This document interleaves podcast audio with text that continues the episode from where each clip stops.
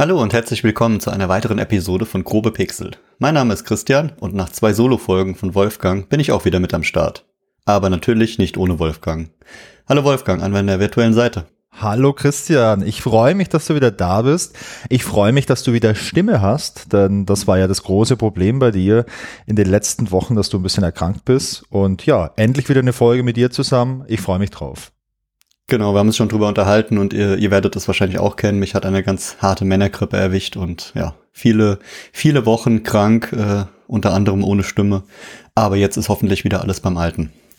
Und da wollen wir direkt natürlich wieder loslegen und wollen uns heute gemeinsam in die Welt von Indiana Jones and the Last Crusade stürzen. Was fällt dir als bei Indiana Jones and the Last Crusade als erstes ein, Wolfgang? Diese super nervigen Kämpfe, die man hatte. ah, okay, ich dachte, du meinst es.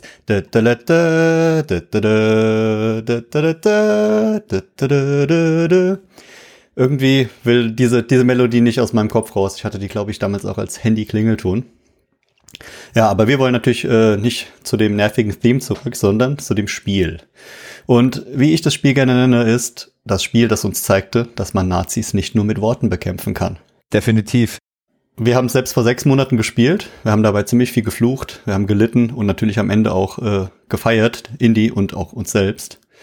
Ja, ich würde vorschlagen, wir gehen einmal so ein bisschen durch das Spiel durch, ziehen unsere Indiana Jones Hüte auf, schnappen uns eine virtuelle Peitsche und tauchen ein bisschen in die Welt von Indie ein. Bist du bereit, Wolfgang? Dann würde ich nämlich vorschlagen, wir springen einmal direkt zum Cover rüber. Ich bin sowas von bereit, Christian.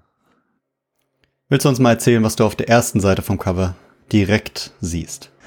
Auf der ersten Seite vom Cover, das das deutsche Cover von der Amiga-Version, das wir hier vorliegen haben. Da ist Harrison Ford als Indiana Jones drauf und Sean Connery als sein Vater Henry Jones. Und ähm, das ist eine Szene, das ist ein, ein Bild, würde ich sagen, entweder aus dem Film oder es ist ein Promo-Bild vom Film. Da bin ich mir gar nicht mehr so sicher. Die beiden sind nebeneinander. Der Indiana Jones hat so seinen Arm auf die Schultern von seinem Vater gelegt und man sieht äh, am oberen Teil vom Cover sieht man halt Indie äh, ganz groß in diesem ganz bekannten ja, Schriftstil äh, von Indiana Jones und darunter steht dann Indiana Jones and the Last Crusade. Und ganz wichtig, das Spiel ist ja aus den späten 80ern, komplett in Deutsch, steht unten in der Ecke. Und ich glaube, das war für die Spieler hier in Deutschland schon ganz wichtig. Und was ich sonst noch ähm, ganz interessant finde hier auf dem Cover, ähm, es ist noch so ein kleines Badge drauf, da steht dann das Graphic Adventure. Und in der Ecke oben steht äh, besonders empfehlenswert und zwar von der Powerplay ausgezeichnet. Ja, mir ging es auch so. Ich habe es direkt wiedererkannt. Und zwar war das ähm, bei uns damals zu Hause standen im äh, Wohnzimmerregal so ganz viele VHS-Videokassetten. Und das wird natürlich Indie äh, sehr präsent. Und dieser Schriftzug, ich habe dieses Cover gesehen und es war sofort wieder da. Also selbst nach vielen, vielen Jahren, finde ich, ist es, äh, hat so einen hohen Wiedererkennungswert. Das fand ich äh, echt interessant. Also man, manche Dinge vergisst man sofort und sowas wie Indiana Jones ist einem direkt äh, wie das Theme oder wie der Schriftzug wieder in den, in den Sinn gekommen. Ja, ich finde halt bei Indiana Jones ist es so, ähm, du hast auf der einen Seite so diese Form von dem Schriftzug, der, der ist ja nicht irgendwie gerade, sondern der ist so, so ein bisschen gebogen. Und dann hast du so diese Farbe, das läuft ja so vom Orangefarbenen ganz oben ins Gelbe rein. Und du hast noch so einen Schatteneffekt dran. Und das ist schon irgendwie so super eindrucksvoll, finde ich. Und das sticht so super ins Auge und unterscheidet sich, finde ich, auch viel von vielen anderen Schriftzügen. Und ja, also Indiana Jones ist auf jeden Fall äh, sehr gut erkennbar. Ich würde die Packung hier jetzt gerade einmal umdrehen und einmal auf die Rückseite schauen. Und zwar stehen da so ein paar kleine Texte, unter anderem Europa 1938. Die Bundeslade war nur ein Vorgeschmack auf Indies neues Abenteuer die Suche nach dem mächtigen und wertvollsten Gegenstand unserer Welt, dem heiligen Kral. Können Indy und sein Vater den Kral finden, bevor er in falsche Hände gerät? Und dann steht ein weiterer Text. Böse Buben gibt es mehr als genug. Schläger, Söldner, Spione und Verräter. Nicht zu vergessen die Kampfflugzeuge und die tödlichen Fallen des Kraltempels. Wirst du mit all dem fertig? Und dann steht klein drunter, wenn du dich gut machst, dann hast du vielleicht einen höheren IQ, in dem Fall Indie-Quotienten, als der Mann mit der Peitsche und dem Hut. Also es gibt auf jeden Fall äh, ein paar schöne äh, Eindrücke von dem Spiel und macht auf jeden Fall Lust, das zu spielen, würde ich sagen. Ja, und neben den Texten, die du gerade vorgelesen hast, gibt's hier noch ein paar so kleine Boxen, wo Features beschrieben werden und die machen auch mega viel Bock. Da steht zum Beispiel nicht eintippen, nur anklicken, also hochmodern für die damalige Zeit. Dann bietet das Spiel noch über 100 Soundeffekte und die Original-Filmmusik, die du uns ja schon vorgesummt hast. Dann in der Packung, da sind nicht nur Disketten drin oder eine Spielanleitung, nein, in der Packung, da befindet sich auch Henry Jones Grals Tagebuch. Das ist natürlich auch auf Deutsch, genauso wie das Spiel und die Anleitung. Und last but not least, es gibt hier eine detaillierte Grafik und filmgerechte Animationen. Also, das macht auf jeden Fall richtig viel Spaß auf das Spiel. Also die Marketingabteilung war auf jeden Fall ganz vorn dabei. Ja. Und ansonsten, du hast hinten drauf, hast du noch so drei Screenshots aus dem Spiel, äh, wo ein bisschen was gezeigt wird. Die finde ich auch ganz stimmungsvoll, auch von den Farben her und die geben schon ein bisschen, äh, ein bisschen den Eindruck, was sich halt hier alles erwartet. Und sonst hast du noch ein bisschen Artwork. Also du hast noch ein Foto hinten drauf von diesem Grals-Tagebuch und ein Foto von, ja, von so einem Kelch. Vielleicht ist das ja der heilige Gral ich glaube, so als Indiana Jones-Fan macht die Packung schon Lust aufs Spiel.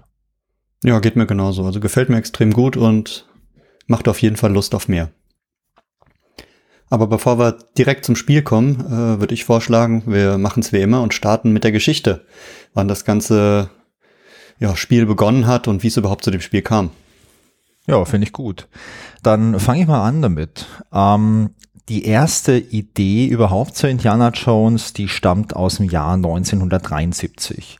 Denn der George Lucas, der später auch mal so eine Spielefirma gegründet hat, der hatte 73 die Idee zu so einer Indiana Jones Filmreihe und im September 73 schrieb er ein erstes Skript und das hat damals den Titel gehabt The Adventures of Indiana Smith. Und Lucas legt das Skript erstmal so ein bisschen auf die Seite und widmet sich anderen Projekten. Und als er 77 im Urlaub ist, und zwar auf Maui, sicherlich ein schöner Ort für einen Urlaub. Da trifft er Steven Spielberg. Der macht da gerade auch Urlaub. Die beiden, die erholen sich von ihren letzten Filmprojekten und vor dem ganzen medialen Erfolg, den sie hatten. Und sie quatschen so ein bisschen. Also kann man das schon gut vorstellen. Du hast diese traumhafte Kulisse auf Maui. Du hast vielleicht irgendwelche schönen Cocktails mit so Schirmchen dran. Und da quatscht man ein bisschen. Und sie reden auch über Ideen und über zukünftige Projekte und äh, Wünsche, die sie so haben. Und der Spielberg, der möchte gerne einen James Bond Film machen. Und der Lukas, der holt sein altes Skript raus und sagt, hey, ich hab hier was, das ist so ähnlich wie Bond, aber noch viel, viel besser. Und Spielberg schaut sich das Skript an und äh, er überarbeitet das ein bisschen. Vor allem ändert er den Namen von Indiana Smith zu Indiana Jones. Und er meint, ja, das ist ein guter Titel, ist ein guter Name. Und das ist schon wie ein Bond-Film, nur ohne diese ganzen Gadgets und diese ganze Technik, die es bei Bond immer gibt. Und beide haben schon so ein gewisses Gewicht in der Branche im Jahr 77. Und äh, sie reden mit Paramount und sie handeln mit Paramount einen Deal über direkt fünf Indiana Jones Filme aus. Und 1981 erscheint dann auch schon der erste Film, und zwar Jäger des verlorenen Schatzes, den ich ganz cool finde. Hast du den damals auch gesehen? Naja, damals wahrscheinlich nicht, Christian, 81, aber. Nee, 81 habe ich noch nicht gesehen, aber äh, wie ich eben schon am Anfang erwähnt hatte, wir hatten damals die, die komplette Indiana Jones-Reihe als VHS-Kassetten im, im Regal stehen und ich durfte die als Kind auch gucken. Ich kann dir nicht mehr genau sagen, wann, aber ich habe sie damals alle gesehen. Ja. Ist aber schon ein bisschen länger her, also ich habe nicht mehr jedes Detail im Auge. Ja, also ich habe die natürlich auch nicht 81 gesehen, sondern irgendwann mal Ende der 80er wahrscheinlich. Wir hatten die aber auch auf Video daheim und ich habe die oft angeschaut, fand die echt richtig cool. Also wie gesagt, 81 kommt der erste Indiana Jones Film raus und 84 kommt dann Indiana Jones und der Tempel des Todes raus, also der zweite Teil. Genau, und weil der George Lucas äh, neben den ganzen Filmen wahrscheinlich noch ein bisschen zu viel Freizeit hatte und ihm ab und zu langweilig war, hat er sich überlegt, ah, was kann man denn noch so machen? Ja, Film ist ja ganz cool, aber vielleicht gibt's ja parallel dazu was. Und dann hat er sich überlegt, naja, lass uns doch so eine kleine Softwarefirma gründen. Am Anfang war das Lucas Film Games, später dann Lucas Arts. Wir haben schon öfter über die Spiele gesprochen und hatten sie auch schon äh, hier in, in mehreren Podcast-Folgen. Ähm, aber nochmal so die, die Grundzüge dazu. Ähm, Lucasfilm Games wurde damals 1982 gegründet. Und dann haben sie 1984 äh, eins der ersten Spiele veröffentlicht, zum Beispiel Rescue on Fractalus. Und sind dann 1986 beim ersten Adventure gelandet namens Labyrinth. Und das basiert auf dem Lucas-Film äh, ähm, Die Reise ins Labyrinth. Ja, und die, die restliche Reihe ist dann äh, berühmt und beliebt. 1987 Maniac Mansion, 1988 Zack McCracken und so weiter. Und das sind halt alles Eigenproduktionen von Lucasfilm und eben keine Lizenzproduktion, weil die große Marke Star Wars äh, ja nach dem großen Erfolg damals halt von Lucasfilm extern vergeben wird und man halt keine Star Wars Spiele machen darf. Also die einzigste Ausnahme ist ja, wie du es gerade schon gesagt hast, Christian, ähm, Labyrinth, wo auf diesem einen Fantasy-Film basiert. Aber man schaut bei Lucasfilm und merkt, ja, wir haben ja noch eine andere Marke, die ist auch ganz erfolgreich und ganz bekannt. Vielleicht können wir ja da mal ein eigenes Spiel machen. Und dabei handelt es sich natürlich um Indiana Jones. Es gibt zu dem Zeitpunkt, als man sich diese Gedanken macht, schon eine ganze Reihe an Indiana Jones Spielen, aber die wurden alle nicht von Lucasfilm selbst entwickelt, sondern von anderen Herstellern. Also beispielsweise Raiders of the Lost Ark von 1982, das ist für ein Atari entwickelt worden, damals für ein Atari 2600.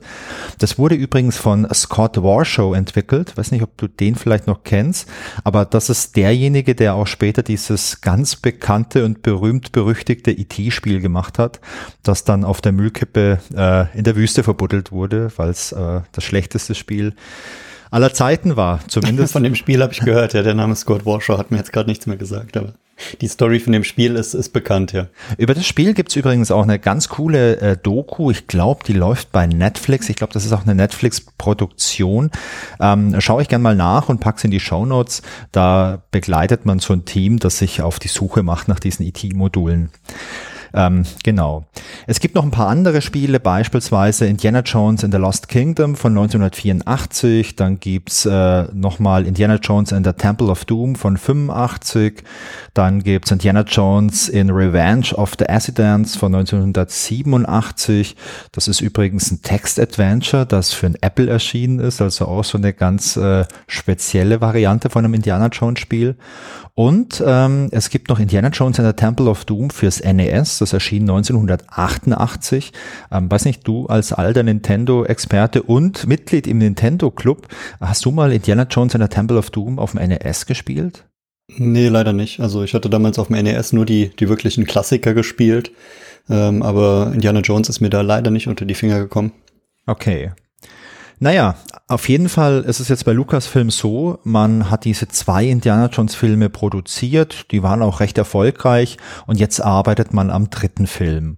Und als der so in der Produktion ist, denkt man sich dann, hey, jetzt wäre vielleicht ein guter Zeitpunkt für ein Indiana Jones Spiel. Und diese Gedanken, die macht sich der Steve Arnold, das ist damals der Chef bei Lucasfilm Games, und der überlegt so, hey, wir haben jetzt so viel Erfahrung mit Adventures gemacht, eigentlich ist es ja naheliegend, dass wir jetzt auch mal ein Lucasfilm Adventure zu Indiana Jones machen. Und das wäre das erste eigene Lucasfilm Game zu so einer richtig großen Lizenz. Und äh, ja, dann machen sie das einfach. Genau, und deswegen hat dann der Steve Arnold im September 1988 sich mit Noah Falstein zusammengesetzt. Den Namen Noah Falstein hatten wir auch schon immer mal in, im, im Lucas Arts äh, im, Imperium so ein bisschen gehört. Und dann hat, hat er gesagt, ja, wie sieht's denn aus? Hast du da Lust? Willst du da mitmachen? Hat er gesagt, ja, ich habe auf jeden Fall großes Interesse. Und das, der Hauptgrund ist, dass die bisherigen Indiana Jones Spiele nicht besonders gut waren. Und da hat er gedacht, hey, das können wir doch bestimmt ändern. Das muss auf jeden Fall besser gehen. Ich, Noah Vollstein, bin ein erfahrener Game Designer und Projektleiter. Komm, lass uns das gemeinsam angehen. Wir haben hier eine, eine coole Idee, ein cooles Spiel. Wir haben hier eine, einen Film als Vorlage. Aber er merkt dann auch schnell, das ist ein ganz, ganz schön großes Projekt. Und ja, jetzt sind sie so ein bisschen gemeinsam überlegen, ähm, machen wir das, machen wir das nicht? Können wir das fertigstellen oder nicht? Aber Vollstein glaubt auf jeden Fall daran, dass es möglich ist, äh, den Release zu, zu dem passenden Zeitpunkt rauszubringen. Und wenn sie es schaffen, dass es ein großer Erfolg werden könnte. Das Spiel soll nämlich schon im Mai 1989 fertig sein, denn da ist das Release von dem Indiana Jones Film geplant. Und der Punkt ist jetzt, die haben ja schon einiges an Erfahrung, was so die Fertigstellung und die Entwicklung von solchen Adventures angeht. Aber wenn Sie sich die letzten Spiele anschauen, die bei Lucasfilm entwickelt wurden, also Maniac Mansion und Zack McCracken, die waren beide nicht so schnell fertiggestellt. Und Noah Falstein ist klar, er braucht eine richtig gute Unterstützung, um das Unmögliche möglich zu machen. Und wir sprechen jetzt so vom Zeitpunkt November 1988. Und da holt er sich Unterstützung. Und zwar zum einen von Ron Gilbert. Der ist zu der Zeit mit dem Konzept von Monkey Island beschäftigt. Monkey Island wird dann erstmal zurückgestellt. Und er holt sich Unterstützung von David Fox. Und dieses Trio, also Falstein, Gilbert und Fox, sind zum damaligen Zeitpunkt die drei erfahrensten Game Designer, Schrägstrich Projektleiter, die es bei Lucasfilm Games gibt. Und es gibt dann einen Kickoff, gemeinsam mit George Lucas und Steven Spielberg. Und das muss man sich jetzt mal vorstellen, Christian. Jetzt bist du Game Designer. Ja, du hast schon ein bisschen was geschafft. Du hast schon ein bisschen was erreicht. Du hast auch schon Spiele entwickelt, die recht erfolgreich waren. Aber Steven Spielberg und George Lucas, das sind ja so diese Überleute einfach aus dem Business. Und mit denen sitzt du jetzt im Meetingraum und sprichst über ein neues Spiel. Genau, und dazu musst du dir auch noch vorstellen, dass äh, Steven Spielberg im Gegensatz zu George Lucas ein richtiger Gamer ist. Ja? Der mag diese Spiele, der zockt gerne und du weißt selbst, wie das ist. Du bist auch ein Zocker. Du hast automatisch selbst Ideen. Du setzt dich dann dahin und denkst dir, ja, ich weiß, wie das besser geht und ich habe hier noch eine Idee für eine Story und vielleicht weiß ich auch noch, wie der Sound sich anhört oder wie die Grafik aussehen könnte. Und ich glaube, da kommt so eine richtig schöne Dynamik rein. Und ist natürlich schon cool. Du sitzt da als Entwickler, ja, hast dann einen George Lucas vor dir, hast einen Steven Spielberg vor dir und kannst da mal so ein richtig schönes Brainstorming machen. Also stelle ich mir richtig, richtig cool vor. Ja, das glaube ich auch. Ich habe irgendwo gelesen, dass der George Lucas jetzt nicht so ein super großes Interesse an Spielen hatte. Dem sein Herz hat wohl eher für Filme geschlagen und dann in dem Fall jetzt hier auch fürs Business. Aber was den Steven Spielberg angeht, ähm, ich glaube, das war schon ziemlich, ziemlich cool. Die machen dieses Brainstorming, das du gerade schon angesprochen hast, und die stellen da ein paar Fragen. Die wollen zum Beispiel wissen, ob der Indie im Spiel auch sterben darf. Und da sagen sie, ja, der darf sterben, ist okay. Eine der wichtigsten Fragen überhaupt. und wir können, glaube ich, beide bestätigen, ja, im Spiel ist es möglich zu sterben. Leider. Nicht nur einmal. wenn ihr es noch nicht gespielt habt und wenn ihr spielen wollt, jetzt schon mal der große, große Hinweis, bitte oft speichern. Das, äh, ja, das hilft euch einfach und es vermeidet ein bisschen die Frustration. Absolut. Hilft bei vielen Spielen, aber bei diesem besonders. Ja. Der Spielberg, der ist übrigens so begeistert, dass er direkt neue Sachen vorschlägt. Also der sagt, hey Leute, lasst doch mal einen Teil der Handlung noch in Südamerika spielen. Das wäre noch eine super Idee. Und dem sprudeln die Ideen gerade so raus. Also der scheint hier wirklich so ein kreativer Kopf zu sein, wie man sich das vielleicht auch vorstellt. Die ganzen Ideen, die Spielberg jetzt noch zusätzlich on top hat, die werden später aber nicht umgesetzt, weil die Zeit, wie gesagt, halt sehr, sehr, sehr knapp ist.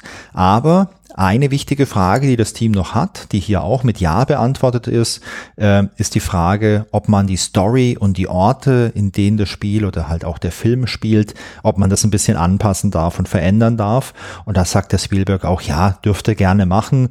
Die grobe Handlung, die muss halt, ja, ein bisschen passen. Ja, da haben sie echt schon ganz schön viele Freiheiten bekommen. Naja, aber so viel Freiheiten sie haben, so viele Restriktionen haben sie auch. Und zwar wird gesagt, das Spiel muss in einem halben Jahr fertig sein. Das heißt, ihr habt jetzt hier ab jetzt sechs Monate Zeit, das Spiel zu entwickeln. Zack, legt mal los. Ja, und dann setzen sie sich zusammen und überlegen, ja gut, sie haben einen riesengroßen Vorteil. Sie haben ja schon die Scum Engine. Und da müssen sie also nicht bei Null anfangen. Das heißt, sie haben Scum schon mal verwendet für Maniac Mansion, für Zack McCracken. Aber, naja gut, so wie, wie Entwickler nun mal sind, die wollen sich ja auch noch ein bisschen weiterentwickeln und haben überlegt, was können wir denn noch an Scum verbessern oder verändern, damit es für Indie 3 noch so ein bisschen neuen äh, äh, Style gibt. Ja, und dann haben sie ein neues Modul geschaffen für Actionsequenzen oder was du mir, glaube ich, äh, erzählt hattest während des Spiels, ist, sie haben ein neues Dialogsystem geschaffen, weil Indiana Jones 3 ist das erste LucasArts Adventure, bei dem man Dialogoptionen wählen kann. Und das fand ich so interessant, weil am Anfang hätte ich geschworen, ich habe das vorher schon mal gesehen, ich habe das auch schon mal benutzt. Aber willst du mehr darüber erzählen? Ja, das ging mir genauso. Ich habe es äh, im Nachgang des Spiels habe ich es gelesen, als ich jetzt ein bisschen recherchiert habe hier für den Podcast. Und dann musste ich mir direkt nochmal Maniac Mansion anschauen, weil ich war mir ganz, ganz sicher, dass es da auch schon solche Dialogoptionen gab, wie man sie von allen anderen Adventures halt ja auch kennt. Du fängst einen Dialog an oder ein Gespräch an und dann hast du immer zwei, drei, vier Optionen, kannst du was auswählen und dann verläuft das Gespräch halt entsprechend. Und äh, nein, bei Maniac Mansion gab es das noch nicht. Da gab es zwar auch schon Dialogsequenzen, dass du Text eingeblendet bekommen hast, aber es gab nicht solche Dialogbäume. Und bei Zack McCracken gab es das auch nicht. Und Indiana Jones war das erste Lucas-Film-Game-Adventure, äh, in dem es äh, sowas gab. Und das ist eben neu und das ist halt auch eins der neuen Features in Scum Version 3. Genau.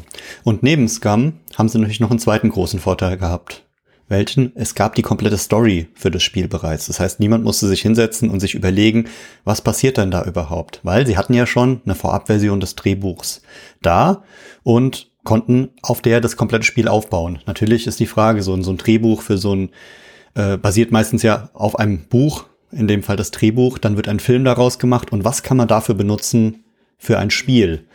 Ähm, was ich daran am interessantesten fand, ist, dass es im Spiel teilweise Elemente gibt, die es im Film später nicht mehr gab, weil sie im Film aus wahrscheinlich aus Zeitgründen rausgeschnitten wurden. Aber im Spiel findet man sie noch.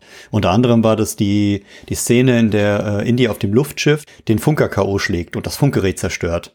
Und ja, im Drehbuch war es noch drin, im Spiel ist es drin, aber im Film wurde es später komplett rausgeschnitten. Ja, ich finde das auch interessant. Also, weiß nicht, hast du schon mal ein Drehbuch gesehen, Christian? Nee, ehrlich gesagt noch nicht. Also so ein richtiges Drehbuch noch nicht in, noch nicht in Händen gehabt und noch nicht gelesen.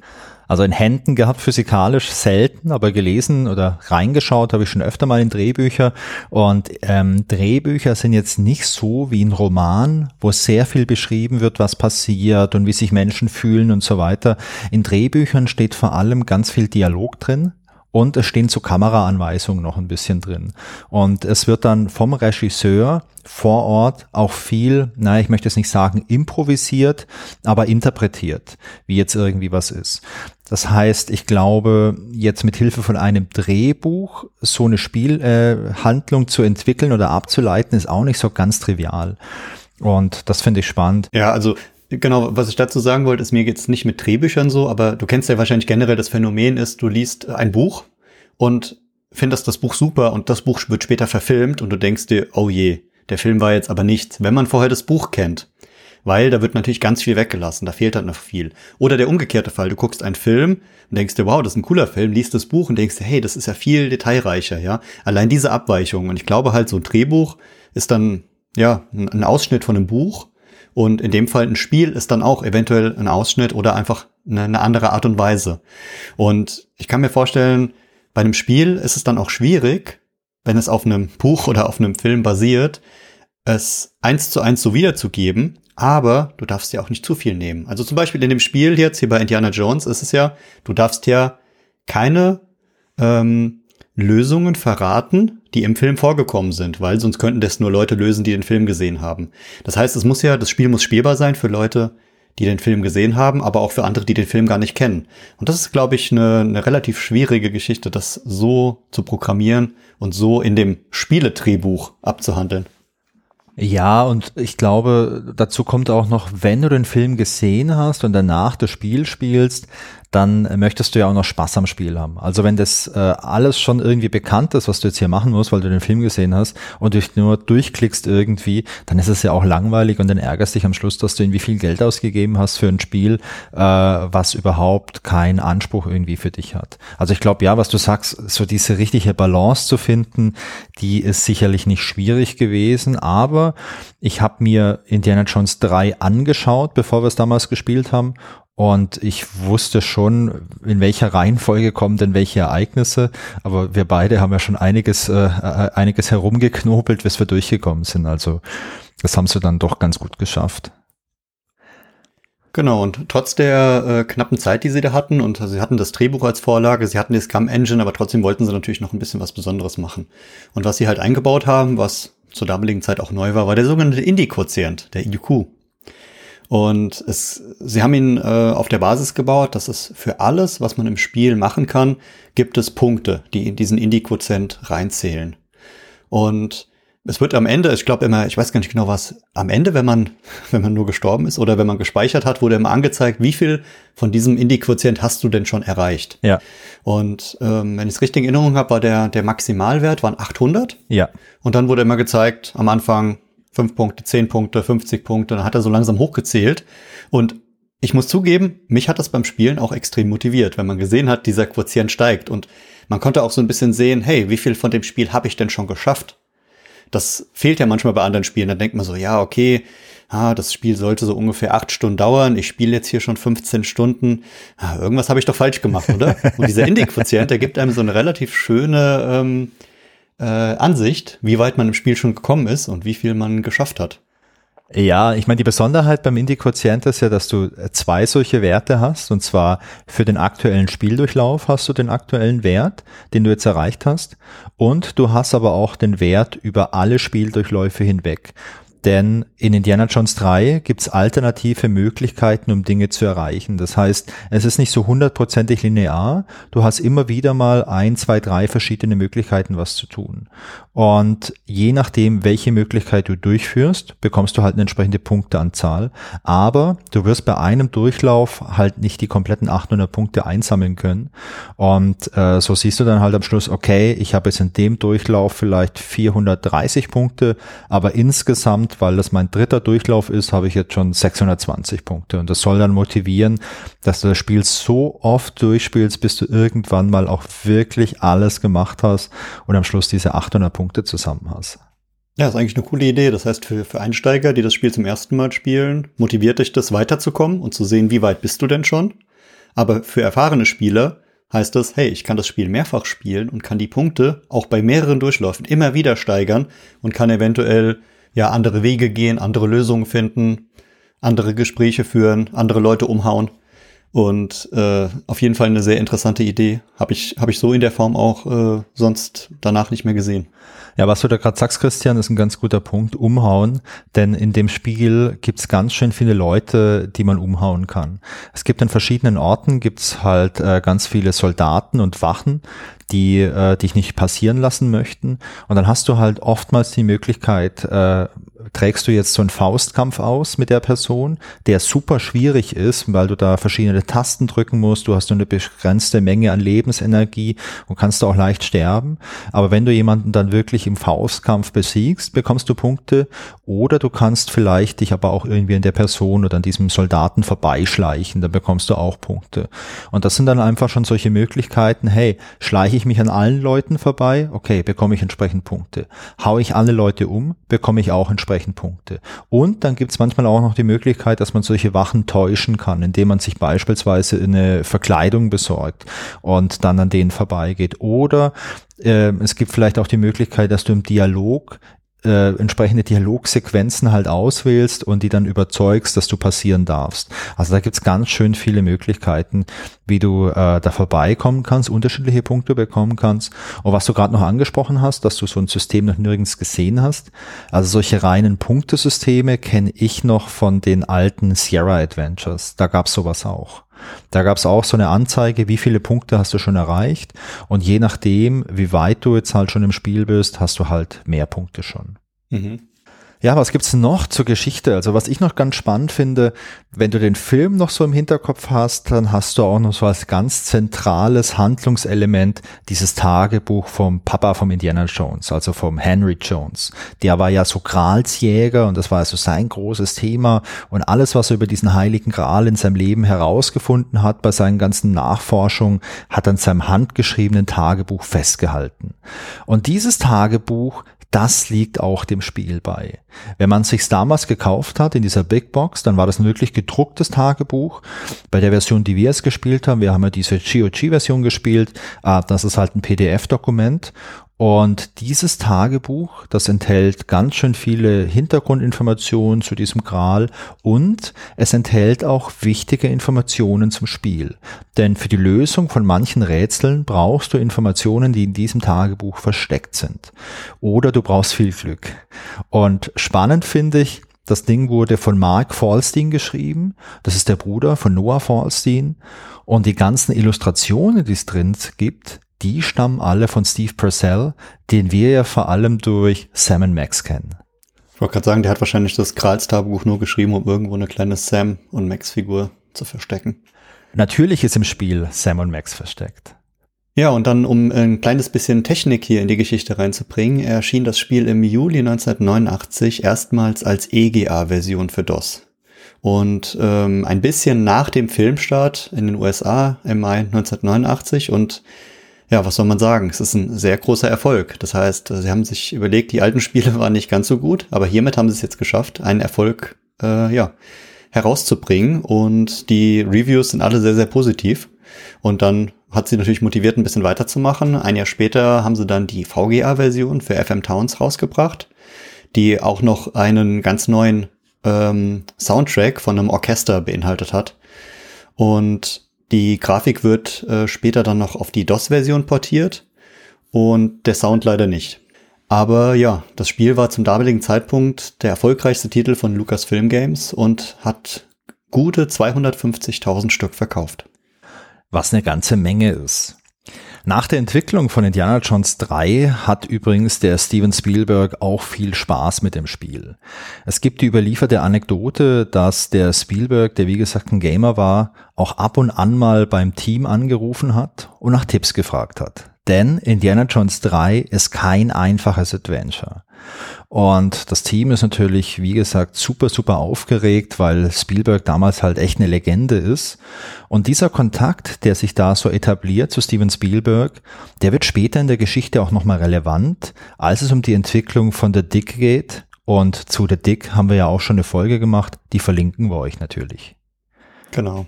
Und dann ist noch ein ganz großes Thema natürlich offen, die Übersetzung. Ihr habt ja am Anfang gehört, auf dem Cover stand Sprache komplett in Deutsch. Und ja, für Deutschland wird das Spiel von dem Übersetzer Boris Schneider-Jone übersetzt, der damals noch Boris Schneider hieß.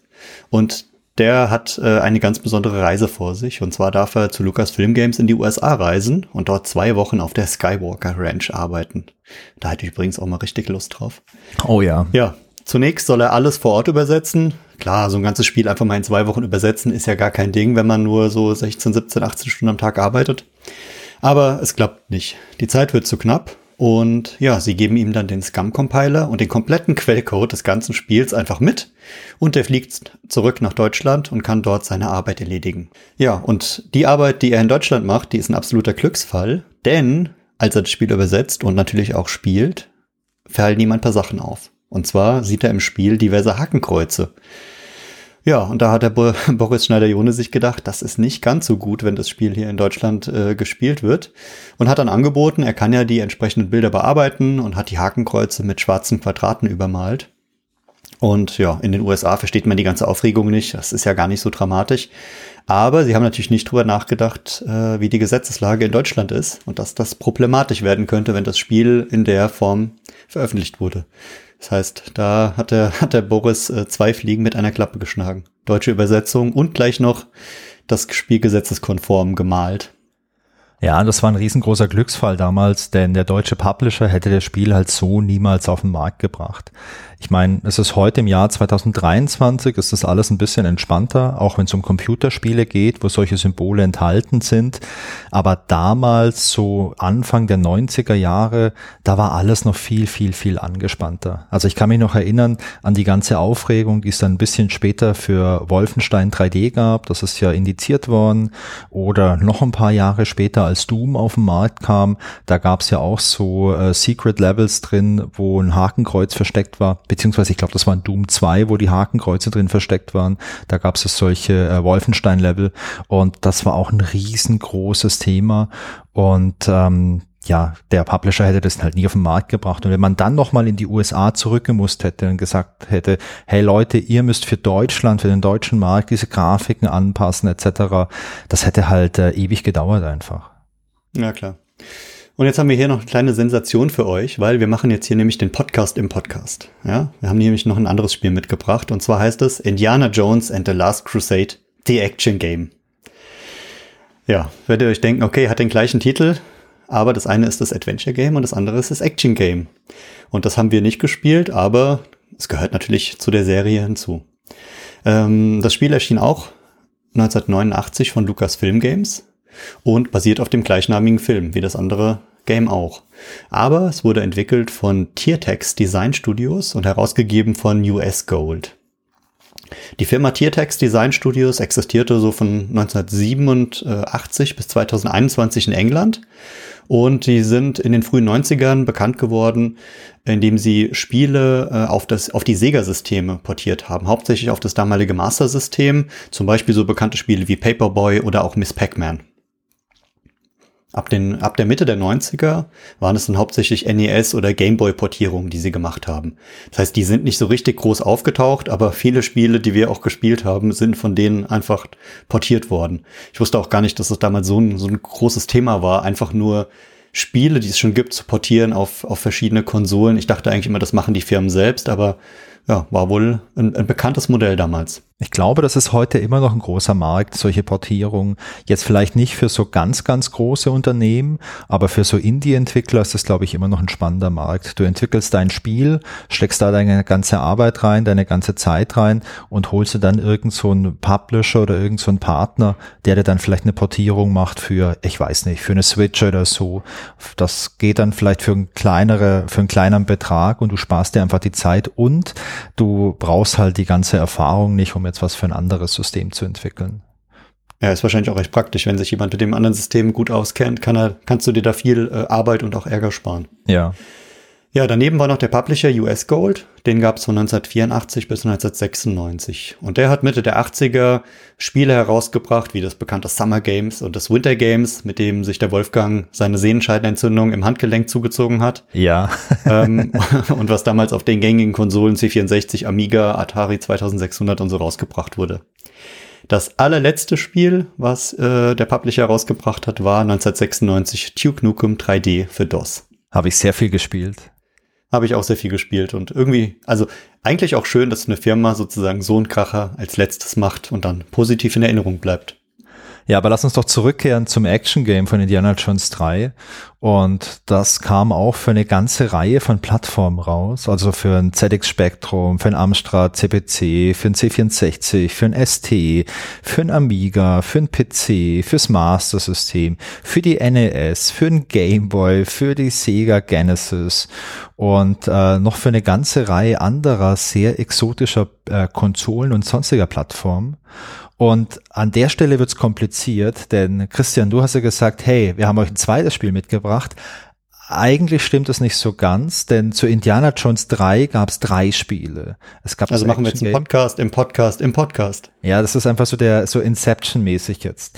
Wir hatten das Adventure, wir haben das Action Game, von dem du jetzt gerade angefangen hast, und es gab noch für das NES einen Titel namens Indiana Jones The Last Crusade. Das kam 91 raus. Das stammt aber jetzt nicht von Tiertex, sondern von Taito. Und das ist auch noch mal was, was man glaube ich vergessen kann, was es nicht so ganz groß in die Gaming-Geschichte eingegangen ist. Genau, Taito ist euch ja bestimmt noch bekannt aus unserer Podcast-Folge 26 von Space Invaders. Da spielt Taito ja eine ganz große Rolle. Ja, und das, das Spiel für die NES wurde von äh, NMS Software entwickelt. Ähm, diese Firma kann man eigentlich auch, wie du gerade gesagt hast, fast wieder vergessen. Aber sie hatten so naja, minimale Erfolge mit Star Trek Pinball, Disneys Aladdin und besonders Robocop vs. The Terminator. Also alles Spiele, die keine Erfolge hatten, die auch keiner kennt, aber irgendwie, wenn man sie vorliest, denkt man sich so, hä? Die Namen sagen mir doch was. Ja. ja, wie im Film besteht äh, sozusagen bei dem, also jetzt kommen wir erstmal wieder zurück zum Action Game, nicht, dass wir jetzt äh, festhängen in der NES-Variante. Ähm, auch im Action Game geht es darum, den Heiligen Gral zu finden. Das heißt, die Grundstory ist die gleiche. Und auf dem Weg dorthin äh, muss man als Spieler das Kreuz von äh, Coronado, den Schild des Ritters des ersten Kreuzzugs und das Gralstagebuch von Henry Jones Senior finden. Und ja, mehr kann man über das Spiel schon fast gar nicht sagen, weil die Computer Gaming World hat ähnlich wie viele andere gesagt, das Spiel ist nicht ganz so schön. Es ist nur ein weiteres Such- und Bergungsspiel und es hat relativ wenig mit Indiana Jones zu tun, auch wenn der Titel so heißt. Und ja, die Rezension hat zwar gesagt, hey, die Grafik ist ganz cool, der Sound ist ganz gut und die Kampfsequenzen sind unglaublich schlecht und leicht. weil sie so kurz sind, dass man fast jeden Gegner mit einem Schlag besiegen kann. Ich habe selbst nicht gespielt, aber hast du äh, mal Videos dazu gesehen, Wolfgang? Also ich habe mir Videos angeschaut dazu und äh, ja, das sieht halt einfach aus wie so ein so ein relativ günstig entwickeltes Actionspiel aus dem ja aus den späten 80ern, Anfang der 90er. Aber der Poldi vom Pixelbeschallung Podcast, der hat es gespielt und der hat äh, freundlicherweise seine Eindrücke vom Spiel in so einem kleinen Audio-Einspieler für uns festgehalten und den spielen wir euch jetzt mal ein. Grüß euch, liebe Fans der groben Pixel. Poldi vom Pixelbeschallung stört das reguläre Programm.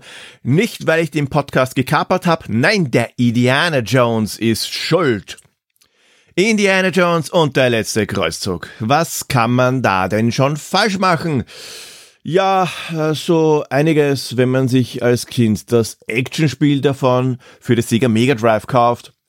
Nicht falsch verstehen, das ist eigentlich nicht einmal so schlecht und vielleicht spielt sich's ja auf anderen Systemen anders. Das hat's ja so gut wie für alles geben und ist ein super Beispiel dafür, wie das NES gegen das Master System abstinkt. Ist eine extrem unterschätzte Konsole.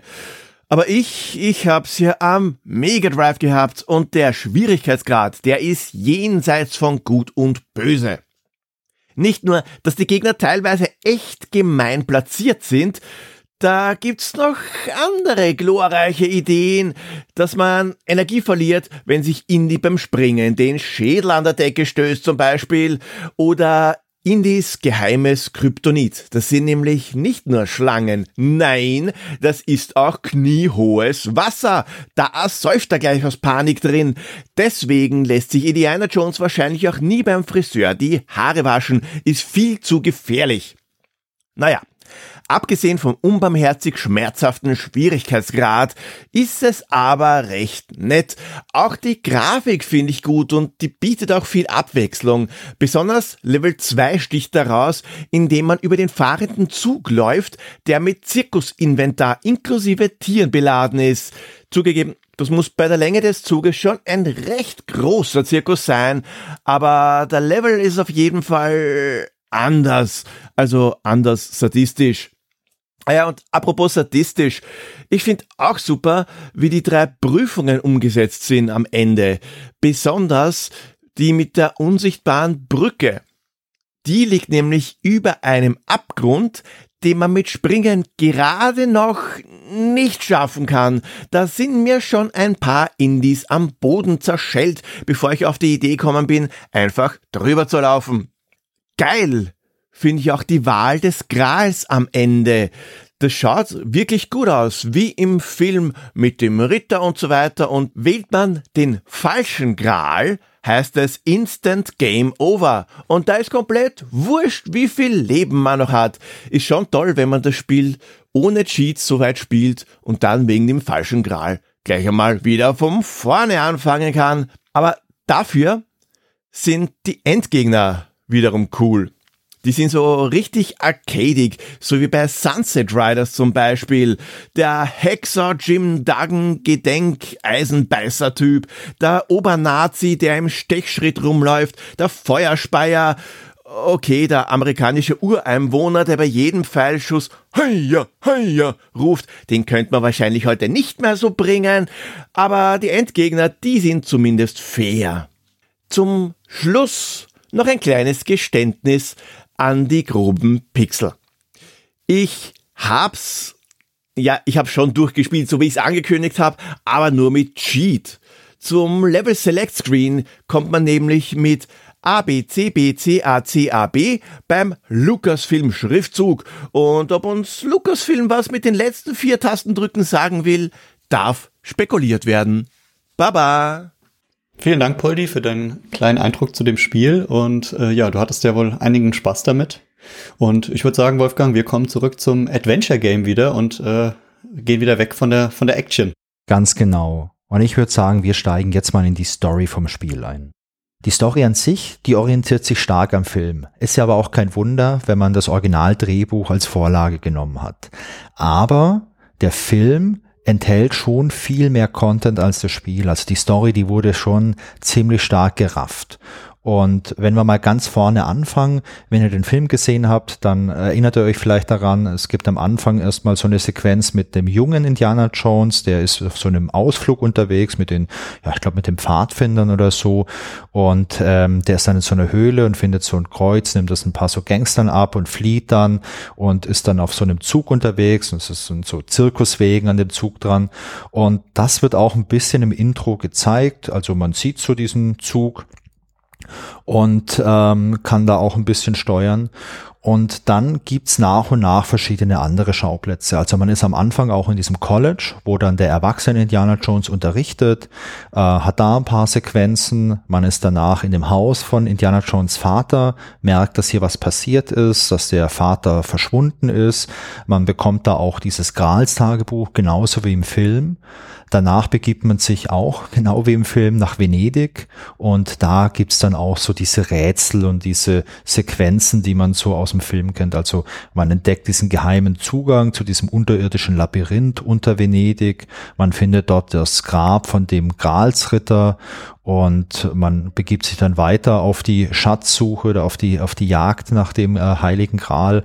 Man äh, ist auch in der Luft unterwegs, man kann mit einem Zeppelin fliegen, genau wie im Film. Man kann auch mit einem Flugzeug unterwegs sein. Und äh, die weiteren Schauplätze, die wir im Spiel haben, das ist, man kann nach Berlin kommen oder auch nicht, weil wir haben es vorhin schon gesagt, es gibt die Möglichkeit, dass man parallele Wege einschlägt. Aber wo man auf jeden Fall landet, ist auf Schloss Brunewald was auch im Film, glaube ich, eine relativ große Handlung hat.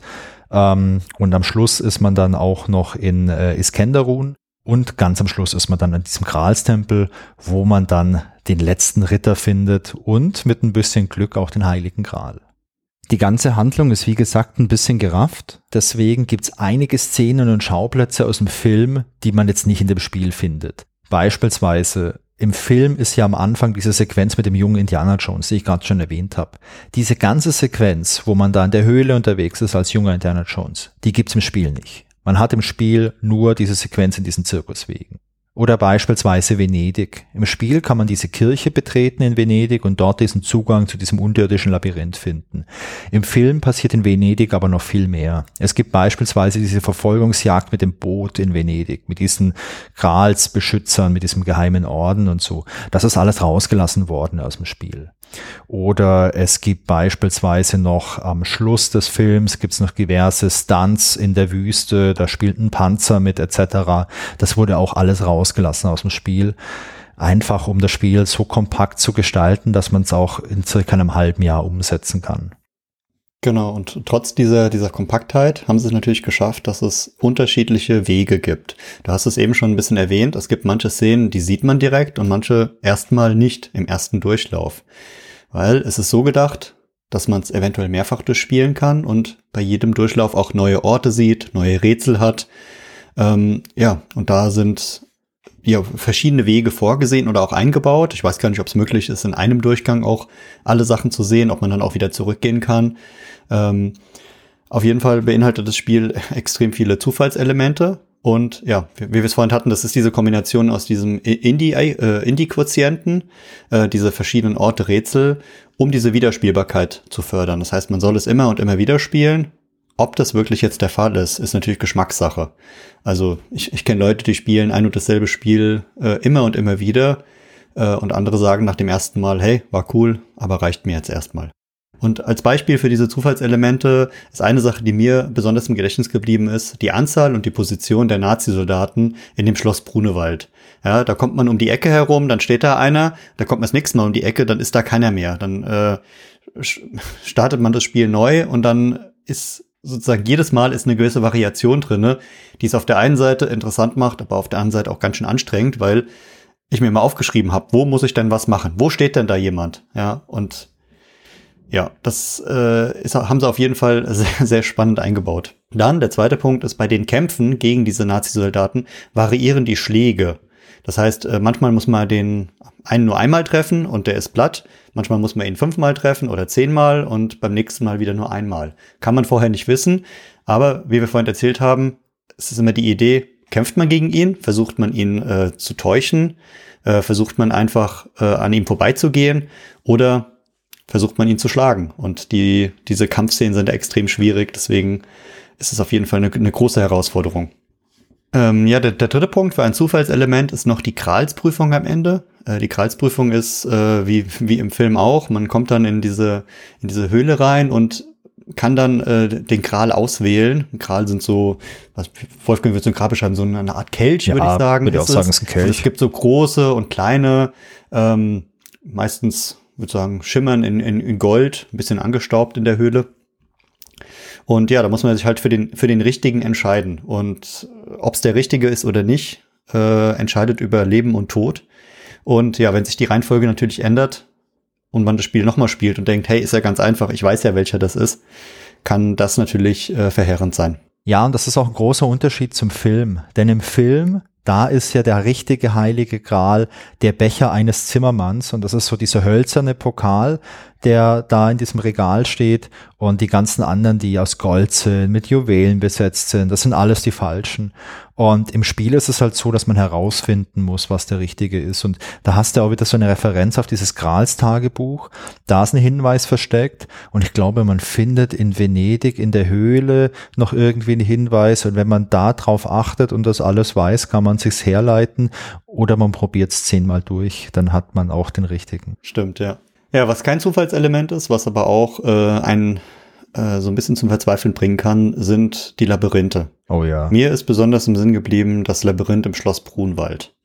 Ähm, ich wer hier schon öfter mal zugehört hat, weiß, wir, wenn wir zu zweit spielen, wir zeichnen auch gerne mal Karten und äh, überlegen uns gemeinsam, hey, wo müssen wir lang gehen und versuchen uns die Wege zu merken. Und im Schloss Brunwald war das auch so. Wir müssen einen Weg finden. Dann ist es teilweise so, man muss in den Raum rein, muss sich verstecken, bis dann so ein Soldat vorbeigelaufen ist. Dann muss man sich eventuell umziehen, damit man für den passenden Soldaten dann die richtige Kleidung anhat. Hm. Dann muss man äh, sich wieder umziehen. Dann muss man den neuen Weg finden. Muss ich zugeben, die, die Stärke der Labyrinth, Labyrinthe im Spiel, die war schon extrem hoch. Und äh, ich weiß gar nicht, wie oft wir an manchen Stellen probiert haben, bis wir die, die richtigen Flow hatten. Ja, das Schwierige aber an diesen Labyrinthen ist ja nicht nur, dass man den Weg finden muss und eine Karte zeichnet und dann funktioniert's, sondern es gibt ja auch solche Dead Ends. Also du hast beispielsweise Situationen, wo du gegen einen Soldaten kämpfen musst, außer du hast vielleicht eine Uniform, mit der du dich verkleiden kannst. Wenn du jetzt aber in irgendeiner Ecke bist und du hast diese Uniform nicht und du musstest diesen Faustkampf bestreiten, aber hast fast keine Lebensenergie mehr, dann schaffst du das einfach nicht. Und diese Lebensenergie, die regeneriert sich nicht. Also es gibt in diesem Schloss Brunewald wohl irgendwie zwei so Verbandskästen, mit denen kannst du dich wieder so hochleveln, aber das war's halt einfach. Und da mussten wir auch irgendwo mal neu laden, um es dann nochmal einfach neu zu probieren, weil wir es nicht mehr geschafft haben. Genau, da sind wir auch schon beim letzten Punkt der Story und äh, ihr könnt es jetzt gerade nicht sehen, aber ich sehe ja den Wolfgang vor mir, ja, und wenn es um die Kämpfe geht, ja, da, da, da leuchtet sein Kopf rot, da wird er, da wird er richtig sauer, weil er genau weiß, diese Kämpfe, die passen eigentlich nicht zu einem klassischen Point-and-Click-Adventure, ja. Die nerven ziemlich und zwar warum nerven die? Weil der Wolfgang die Steuerung absolut nervig. Naja, was heißt absolut ja? nervig? Also come on. ich muss Folgendes zu meiner Verteidigung sagen. Ich spiele dieses Spiel zu Hause an meinem Mac, okay? Und ich habe kein Full-Size Keyboard. Das heißt, ich habe keinen so Nummernblock an meinem Keyboard. Ich habe ein kleines Keyboard. Für die Steuerung benötigt man aber eigentlich einen Nummernblock, weil man dann beispielsweise, wenn ihr den Nummernblock vor euch habt, ähm, ist der so angeordnet, dass man quasi äh, so drei Ziffern nebeneinander hat und immer drei untereinander. Und ähm, dann hast du halt quasi, wenn du nach rechts oben schlagen möchtest, dann drückst du halt auf der Nummernblock auch rechts oben die Taste. Oder du drückst die halt äh, links äh, oben, wenn du nach links oben boxen willst. Und natürlich kannst du das auch mit so einer ganz normalen Ziffernleiste an deinem Keyboard machen, aber diese Gehirntransferleistung, die habe ich einfach nicht geschafft. Das ist auch, glaube ich, echt unmöglich. Und deswegen war das absoluter Zufall, ob ich da jemanden getroffen habe oder nicht. Nein, ich kann aber auch bestätigen, selbst mit Nummernblock sind diese Kämpfe nicht schön. Ich habe es ausprobiert. Ich habe hier eine Tastatur mit Nummernblock und man neigt schon sehr dazu, diese Tastatur nahezu zu zerschlagen. Deswegen, also es muss einfach nicht sein, aber ich, ich, ich stimme dir absolut zu. Das, du hast es am Anfang gesagt, diese, diese Kämpfe passen nicht in Point-and-Click-Adventure. Die sind irgendwie so ein bisschen dazwischen und man hat so ein bisschen das Gefühl, die wollten einen irgendein äh, ein abwechslungsreiches Minigame im, im Adventure einbauen. Hm. Voll gut. Apropos Minigame, Christian. Ich erinnere mich noch an ein anderes Minigame, was uns auch, glaube ich, ein bisschen zur Verzweiflung gebracht hat. Einer der Schauplätze ist so ein Flugzeughanger, beziehungsweise ein Flugplatz. Und den Flugplatz, den kennt ihr auch aus dem Film. Da steigt dann der Indy mit seinem Vater in den Zeppelin ein und man fliegt dann einfach los. Jetzt hast du aber im Spiel die Möglichkeit, entweder mit dem Zeppelin zu fliegen, dafür musst du dir vorher noch Tickets besorgen, die kannst du durch eine List äh, stehlen, oder du kannst mit so einem Doppeldecker, der auf dem Flugfeld steht, einfach losfliegen. Ja, also klingt eigentlich ganz easy, oder? Du steigst also in diesen Doppeldecker ein und siehst dann ein Cockpit vor dir, wo so circa 10 bis 20 Bedienelemente sind. Und jetzt kommt es darauf an, diese Bedienelemente in der richtigen Reihenfolge richtig zu bedienen, damit dieser Flieger startet. Klingt einfach, schwierig wird's aber, a, du hast keine Ahnung, was die richtige Reihenfolge ist und b, du hast nur sehr, sehr wenig Zeit, also vielleicht, weiß nicht, 10, 15 Sekunden.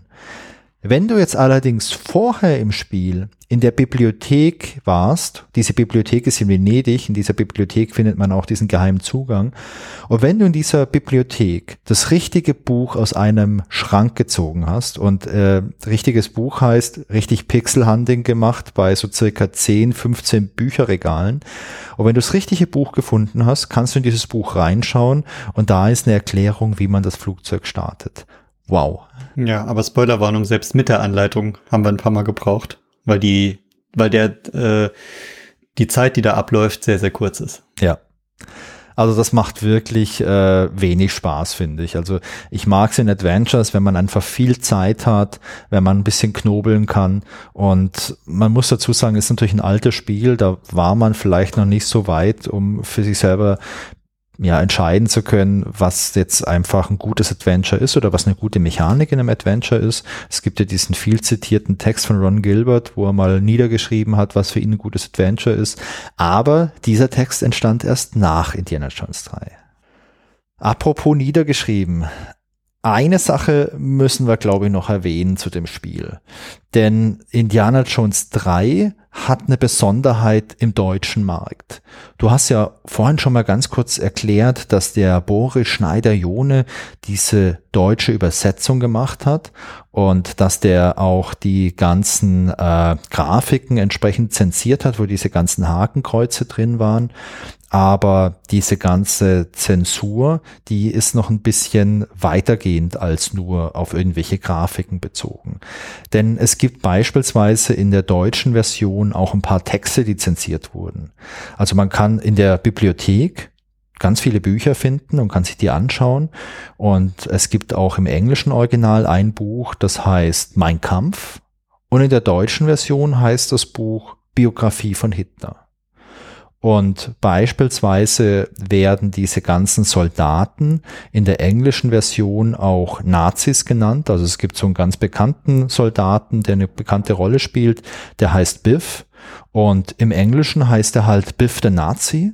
Und in der deutschen Version heißt er halt Biff der Schläger. Und es gibt noch ein paar andere Stellen, wo halt der Begriff Nazi vorkam, der dann halt irgendwie zensiert wurde. Also beispielsweise im Game Over Screen wurde auch äh, der Begriff Nazi verwendet. Der wurde dann entfernt in der deutschen Version. Und eine kleine Besonderheit an der Stelle, was wohl übersehen wurde bei der Zensur. Wenn du jetzt im Schloss Brunewald bist und einen von den Nazis K.O. schlägst, also wenn du einen Nummernblock hast, dann ist es wahrscheinlich möglich, dass man den K.O. schlägt.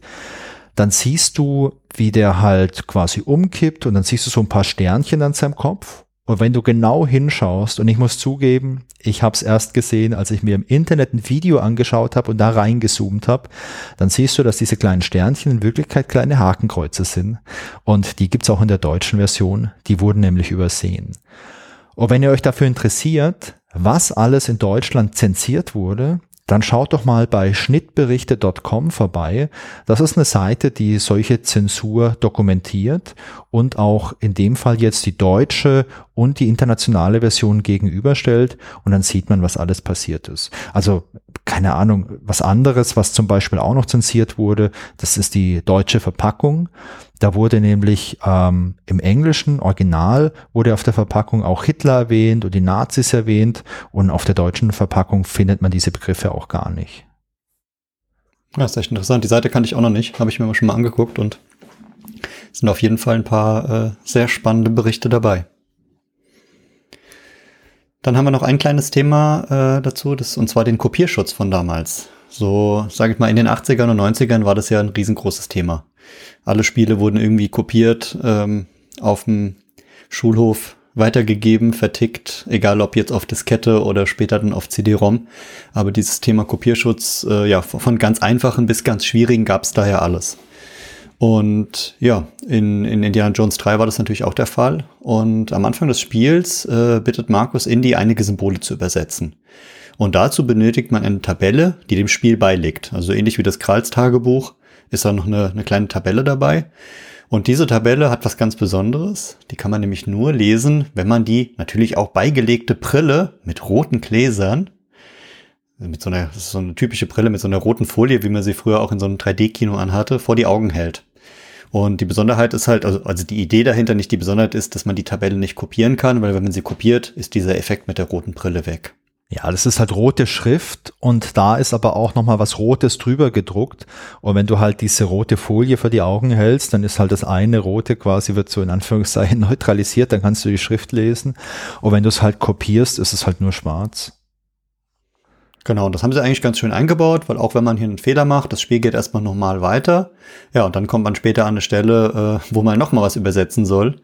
Und ja, je nachdem, ob man das dann richtig macht oder nicht, geht das Spiel äh, in, in zwei Richtungen weiter, oder Wolfgang? Genau, also die erste Übersetzung da bei Markers, die machst du halt mit dieser Tabelle. Und wenn du die falsch machst, dann merkst du es erstmal gar nicht. Und du bist dann später bei, bei dem Donovan, der dich ja erst auf die Spur bringt mit dem Gral. Und der bittet dich dann nochmal was zu übersetzen. Und das macht der Indie dann auch automatisch. Dann brauchst du die Tabelle nicht mehr. Aber wenn du halt am Anfang einen Fehler gemacht hast, beziehungsweise wenn du am Anfang ja keine Tabelle hattest, weil du vielleicht eine Pausenhofkopie von Indiana Jones 3 hast, dann äh, sagt der Donovan irgendwann, nee, also das hast du mir jetzt falsch übersetzt. Das sieht für mich so aus, als ob du eine illegale Kopie von dem Spiel hast. Und äh, spannenderweise ist dieser Kopierschutz nur in der alten EGA-Version drin und in der VGA-Version wurde der auch komplett entfernt. Deswegen haben wir das auch gar nicht gesehen, als wir es gespielt haben, weil wir hatten ja die VGA-Version von GOG. Stimmt, ja. Christian, ich würde sagen, dann können wir ja mal mit den allseits beliebten Trivia Facts weitermachen. Du hast ja vorhin schon ein bisschen was über die Zufallselemente im Spiel erzählt und da gibt's auch einen schönen Trivia-Effekt dazu. Denn wenn man das Spiel durch hat und den Abspann sieht, dann werden auch die Namen von den drei Designern genannt. Also von David Fox, von Ron Gilbert und von Noah Falstein. Und bei den dreien war es jetzt so, die wollten sich jetzt nicht irgendwie in die Hierarchie einbringen lassen. Also die wollten jetzt nicht, dass im Abspann irgendeiner als erstes genannt wird, aber rein technisch war es notwendig, dass jemand als erstes genannt wird. Auch wenn du das Spiel mehrmals durchspielst, beziehungsweise wenn du den Abspann mehrmals siehst, dann wirst du merken, dass die Reihenfolge von den drei Designern jedes Mal eine andere ist, denn die ist auch zufallsbasiert. Ah, das ist ja wirklich so ein kleines Mini-Easter Egg, was sie da eingebaut haben. Ja, ich finde es aber ganz nett, dass man halt auch wirklich so ganz freundschaftlich sagt, hey Leute, wir haben alle hier die gleich wichtige Arbeit geleistet, deswegen gibt es nicht irgendwie die Nummer eins, die Nummer zwei, die Nummer drei, sondern wir sind alle gleichwertig und zufällig ist immer einer mal oben. Ja, das ist eigentlich ein cooles Element für Teamarbeit. Dann kommen wir noch zu einem anderen spannenden Bereich, und zwar den Running Gags innerhalb von LucasArts Spielen. Und es gibt ja immer wieder ähm, Figuren, die öfter mal irgendwo auftauchen und äh, die, die innerhalb der Spiele zu, auf andere Spiele verweisen. Hier ist es so, dass im Büro eine Anspielung mit einer Maske eines Medizinmanns ist, äh, die auf Zack McCracken verweist. Dann gibt es ein Stück eines Kometen mit purpurnem Schleim. Wo soll der natürlich hingehören, außer zu Maniac Menschen? Und dann gibt es noch einen Totempfahl eines südamerikanischen Stammes, der zufällig einen Hund und einen Hasen verehrt, was natürlich eine klassische Anspielung an die Comics von Sam Max ist. Das Spiel Sam Max ist damals noch nicht draußen, aber die Comics gibt's schon und ja, Sam Max wird sich noch in vielen Spielen wiederfinden. Oh ja. Apropos Running Gag, äh, es gibt noch einen anderen Running Gag und zwar wird im Spiel relativ oft auf die sogenannte Indieware verwiesen und damit meint man dann quasi das Outfit von Indiana Jones. Das merkst du immer in den Sequenzen, wenn Indiana Jones sich mal was anderes anzieht. Also du ziehst dir beispielsweise so eine Nazi-Uniform an, damit du halt irgendwelche Wachen täuschen kannst. Und im Inventar hast du dann halt entweder die Uniform, die kannst du anziehen, oder du hast die Indie-Wear. Die kannst du anziehen, das ist halt so dein normales Outfit. Und damit möchte man in dem Spiel so ein bisschen auf diesen ganzen Merchandise-Wahn anspielen, den es damals bei George Lucas gab. Denn als Star Wars rauskam, gab so unglaublich viel Spielzeug und sonstige Merchandise-Produkte, dass das wirklich komplett irre war. Und ich finde, in dem Spiel jetzt, da hat man so diese kleine Referenz da drauf und die finde ich ganz cool. Außerdem gibt's noch, was so ein bisschen diese ganzen Merchandise-Sachen betrifft, noch diesen ganz bekannten Dialog, hey, ich verkaufe diese modischen Lederjacken, den man auch ganz oft bei irgendwelchen Dialogen auswählen kann, um sein Gegenüber zu täuschen. Es gibt tatsächlich eine Szene, wo das funktioniert, wo dann dein Gegenüber sagt, oh, die ist ja aber wirklich schön und gibt dir dann auch Geld dafür. Aber ähm, in den meisten Situationen bringt's halt nichts, außer dass man auf die Schnauze bekommt. Aber diese Dialogoption, ich verkaufe diese modischen Lederjacken, die ist, glaube ich, auch über das Spiel hinaus ziemlich bekannt. Ja, und ich wette, wenn es Klamotten mit Indie-Wear TM gäbe, du wärst ein großer Kunde von ihnen. Ja, das auf jeden Fall. Und ähm, es gab damals alles Mögliche von Indiana Jones an Merchandise. Also ich habe so eine alte Anzeige von Lucasfilm gesehen, da konntest du wirklich alles kaufen. Also unter anderem auch diese modischen Lederjacken. Ja, das ist echt grandios, ja. Ich kann mir richtig vorstellen, wie du mit Lederjacke und so einem richtigen Indiana Jones Hut durch die Stadt ziehst. So, und als letzter Trivia-Effekt äh, haben wir noch die traurige Bekanntheit erreichte der eingangs erwähnte Zeppelin Stewart. Der hat eine, der war ein sehr schwieriger Gegner im Spiel. Und der hat nämlich vor dem Boxkampf im Spiel behauptet, eine Silbermedaille bei den Olympischen Spielen 1934 gewonnen zu haben. Ja, ich weiß nicht, ob es ein wirklicher Fehler oder einfach wirklich nur ein Gag war, aber 1934 fanden gar keine Olympischen Spiele statt. Und deshalb ist das ein kleiner Fehler im Spiel. Ja, ja und was ja auch noch so ein bisschen zur Kategorie Trivia dazugehört, wollen wir direkt mal rüberschwenken zu How Long to Beat. Ja, Wolfgang, weißt du noch, wie lange wir gespielt haben? Ich würde sagen, es waren so um die acht Stunden, die wir gespielt haben. Genau, also unser Stream hat achteinhalb Stunden gedauert, aber im Stream machen wir auch noch ein bisschen was anderes, reden ein bisschen drumherum. Deswegen können wir da ein bisschen Zeit abziehen. Aber bei How Long to Beat auf der Seite wird Indiana Jones eingestuft als äh, Main Story äh, fünfeinhalb Stunden, Main Story plus extra sechseinhalb Stunden und wenn man es komplett durchspielt, sieben Stunden. Halte ich bei dem Spiel die Zahlen finde ich ganz so realistisch, weil Completionist wäre für mich zum Beispiel, wenn man diesen Indie-Quotienten richtig hoch spielt auf 800, ja, oder ja. wirklich das Spiel mehrfach durchspielt und das schafft man meiner Meinung nach nicht in sieben Stunden. Also fünfeinhalb Stunden für so einen einfachen Durchgang oder auch sechs oder wie wir es gemacht haben, irgendwie knapp acht Stunden. Absolut realistisch. Je nachdem, wie, wie schwer die Rätsel sind und welchen Weg man nimmt.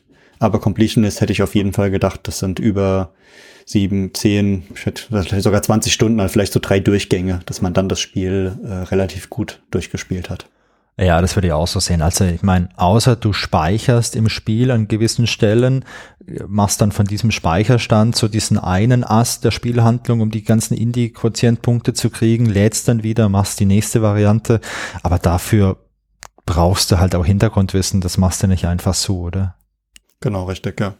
Und zu How Long to Beat gehört natürlich auch noch unser beliebter Speedrun, ähm, die, die Ergebnisse von der speedrun.com Seite. Da habe ich mal geschaut, ähm, da ist, fangen wir mal von hinten an, Platz Nummer drei hat das Spiel vor einem Jahr gespielt in 24 Minuten auf Scum VM in der MS-DOS-Version. Platz zwei vor 15 Jahren in 22 Minuten und 29 Sekunden. Und Platz eins vor vier Jahren in 21 Minuten 36. Also die Zeit ist wie immer beeindruckend, wissen wir. Aber was ich halt an der äh, Tabelle so lustig fand, ist Platz drei vor einem Jahr, Platz zwei vor 15 Jahren. Brutal. Und da sieht man halt, wie, wie, wie groß diese Range ist von Leuten, die das in den verschiedenen äh, ja, Zeitaltern noch spielen und da auch noch Spaß dran haben, das schnell durchzuspielen. Ich glaube, ich hätte bei dem Spiel keine Lust, da einen Speedrun zu machen, muss ich sagen. Gibt Spiele, die würde ich machen, aber das Spiel gehört garantiert nicht dazu. Ja, ich meine, das Problem an dem Spiel ist halt einmal falsch geklickt, erwischt dich halt so eine Wache und dann ist dein Durchlauf halt komplett kaputt. Ja, musst du wieder neu laden. So ein Pro-Gamer-Nummernpad, in dem du sie einfach alle umhaust. Ja, ja.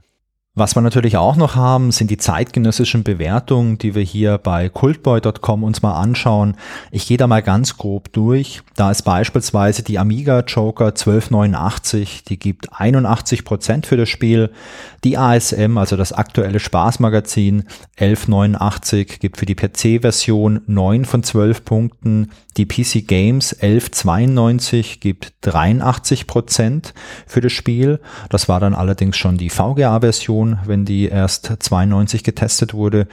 Dann gibt's noch die PC Joker 893, da gibt's 80 Prozent. Und die Powerplay 1089, die gibt 90 Prozent für Indiana Jones. Also alles relativ hohe Werte, die sich so im ja 80, 90 Prozent Bereich bewegen und das finde ich für die damalige Zeit auch absolut angebracht. Ja, das finde ich, das passt auch gut. Und was jetzt gerade noch gut reinpassen würde, ist äh, ein kleiner Audiosnippet. Und zwar hat der Björn vom Podcast To Be On Pod auch noch seine Meinung zu dem Spiel uns dargelassen und den würden wir jetzt gerne einmal einspielen. Hallo Wolfgang, hallo Chrissy. Hier mal wieder Björn von To Be On Pod. Ihr habt mich gebeten, erneut etwas über einen Spieleklassiker zu erzählen. Dieses Mal Indiana Jones and the Last Crusade, das Grafik-Adventure. Ein Spiel, an das ich mich noch sehr gut erinnern kann. Es ist nämlich das erste Grafik-Adventure gewesen, das ich nur auf dem Amiga damals spielen konnte, jedoch nicht auf meinem, ja, so heiß geliebten C64. Aber ich hatte Glück. Mein Bruder, der hat damals einen Amiga bekommen und äh, somit kamen wir dann auch in den Genuss dieses Spiels praktisch äh, als einer der ersten Titel für den Amiga damals für uns. Ich kann mich noch sehr gut daran erinnern, dass mein Bruder und ich versucht haben, ja, akribisch das Spiel auseinanderzunehmen und Filmszenen zu entdecken, da wir halt totale Indiana Jones Fans waren. Über diesen Filmvergleich hinaus bot das Spiel aber auch generell sehr viel. Es hatte halt sehr viel Witz, Charme und hatte auch einigermaßen gute, logische, nachvollziehbare Rätsel, wenn das in der Zeit auch immer etwas schwierig zu vergleichen war. So richtige Schwächen haben wir damals bei dem Spiel gar nicht festgestellt. Und selbst heute muss ich sagen, habe ich immer noch sehr wohlige Erinnerungen an das Spiel. Toll fanden wir damals auch, dass wir statt mit dem fummeligen Joystick eben mit der Maus spielen konnten. Und das hatte irgendwie dann doch mehr Spaß gemacht als, äh, wie gesagt, andere Steuerungsmöglichkeiten. Musik und Sound waren damals auf dem Amiga natürlich sowieso generell sehr toll, wenn jetzt auch im Vergleich zu anderen Amiga-Spielen Indiana Jones 3 etwas hinterhergehinkt hat. Aber es war dennoch sehr schön. Für mich und meinen Bruder war das Spiel damals also ein absoluter 90er-Titel. Auch wenn die damaligen Fachzeitschriften auf, aus Deutschland fast alle, bis auf eine Ausnahme vielleicht, äh, doch eher Richtung 80 Prozent gegangen sind. Aber es war für uns 90er-Titel und dabei würde ich sogar bis heute bleiben. In diesem Sinne wünsche ich euch weiterhin äh, viel Spaß äh, bei Wolfgang und äh, Chrissys Folge und äh, vielleicht hören wir uns ja auch mal bei unserem Podcast To Be On Pod. Viel Spaß. Björn, vielen, vielen Dank für deinen kleinen Einspieler. Und ich würde sagen, Christian, jetzt können wir beide mal noch unser Fazit ziehen. Ja, genau, dann fange ich gern direkt mal an. Meine Fazit sind ja irgendwie äh, relativ kurz. Ähm, und so ähnlich möchte ich es bei dem Spiel auch halten. Also, wir haben achteinhalb Stunden gespielt. Mir hat das Spiel Spaß gemacht insgesamt. Aber es gehört garantiert nicht zu meinen Favoriten, muss ich zugeben. Also es gibt einige Point-and-Click-Adventure, die mir mehr Spaß gemacht haben und die ich insgesamt besser fand. Es ist, ähm, natürlich gehört es in die LucasArts-Reihe, deswegen bin ich ein bisschen gnädiger zu dem Spiel. Ich glaube, wenn es von einer anderen Firma wäre, wäre ich ein bisschen kritischer. Da ist mal so, bin ich so ein bisschen vorbelastet. Ähm, ja, also lass mich mal so zusammenfassen. Die Story fand ich cool, weil ich mag den Film. Ich mag Indiana Jones, ich mag die Reihe, ich mag die ganzen Figuren und so weiter. Die Umsetzung hat mir auch ganz gut gefallen. Allerdings dieses, ähm, diese extrem vielen Zufallselemente, die, diese schwierigen Kämpfe, die haben es für mich so ein bisschen, ja, in eine negative Richtung getrieben. Das war so das, was, was mir persönlich keinen Spaß gemacht hat. Und dass ähm, ja, wir relativ oft speichern mussten und dass man so oft sterben kann. Das ist auch nichts, was ich an so einem Spiel besonders gerne mag. Insgesamt würde ich auch sagen, bei einer Bewertung von, sagen wir mal 0 bis 100 würde ich sagen, kriegt es bei mir so eine klassische 70, also im oberen Bereich, aber nicht insgesamt das beste Spiel. Deswegen nochmal spielen müsste ich jetzt aktuell nicht unbedingt, vielleicht in ein paar Jahren nochmal, wenn ein bisschen krass drüber gewachsen ist.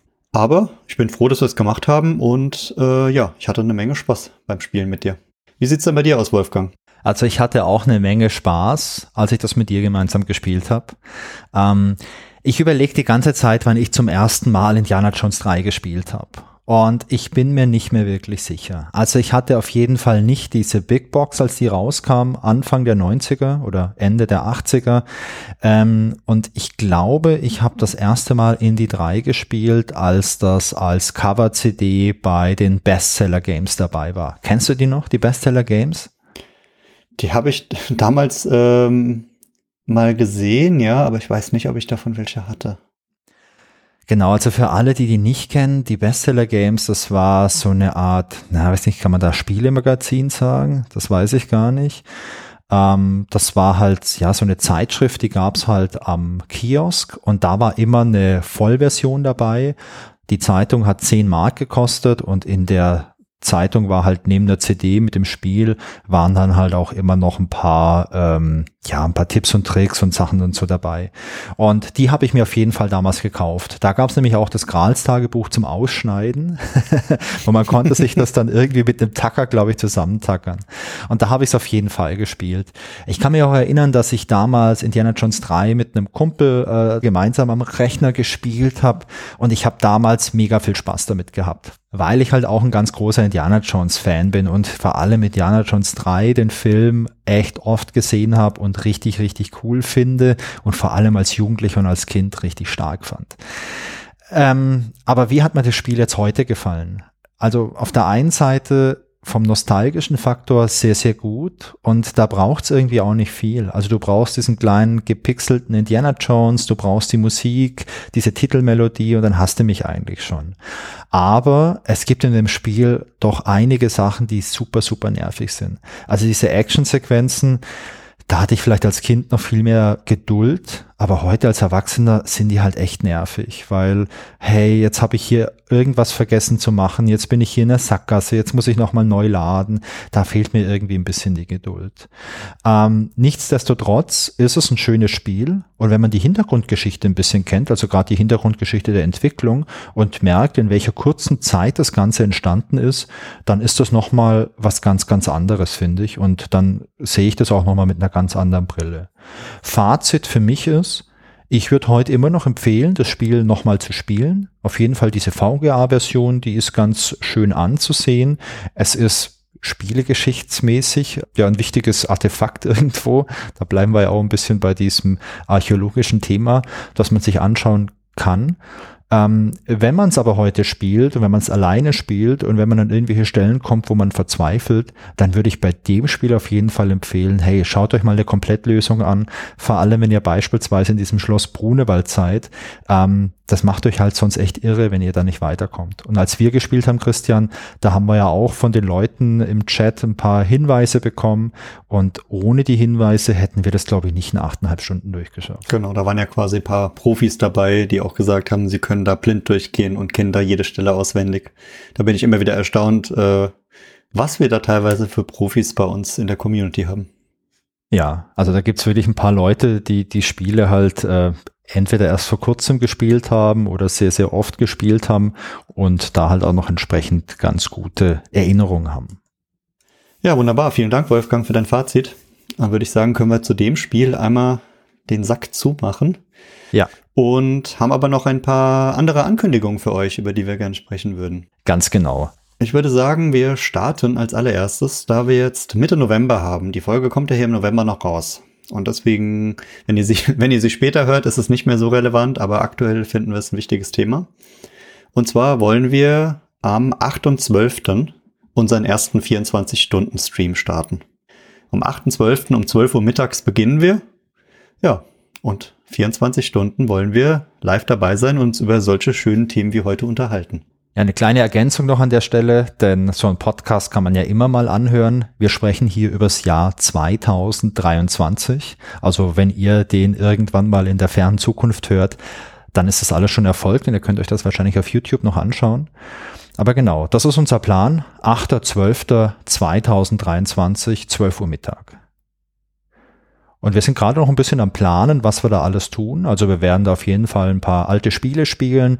Wir haben aber auch noch aus der Community ein paar Leute, äh, die was mit uns gemeinsam machen. Also wir verraten noch nicht alles, aber ähm, es gibt ein buntes Programm und wir freuen uns über alle Leute, die zuschauen. Wir freuen uns über alle, die dabei sind. Und Christian, wir machen das ja nicht nur, äh, damit wir mal so lange am Stück wach sind, was eine enorme Herausforderung für zwei Typen über 40 ist. Genau, wir haben schon überlegt, wann es das letzte Mal der Fall war. Ich kann mich aber nicht mehr so genau dran erinnern. Wahrscheinlich bei irgendeiner LAN-Party damals. Ja, ist schon ein bisschen her.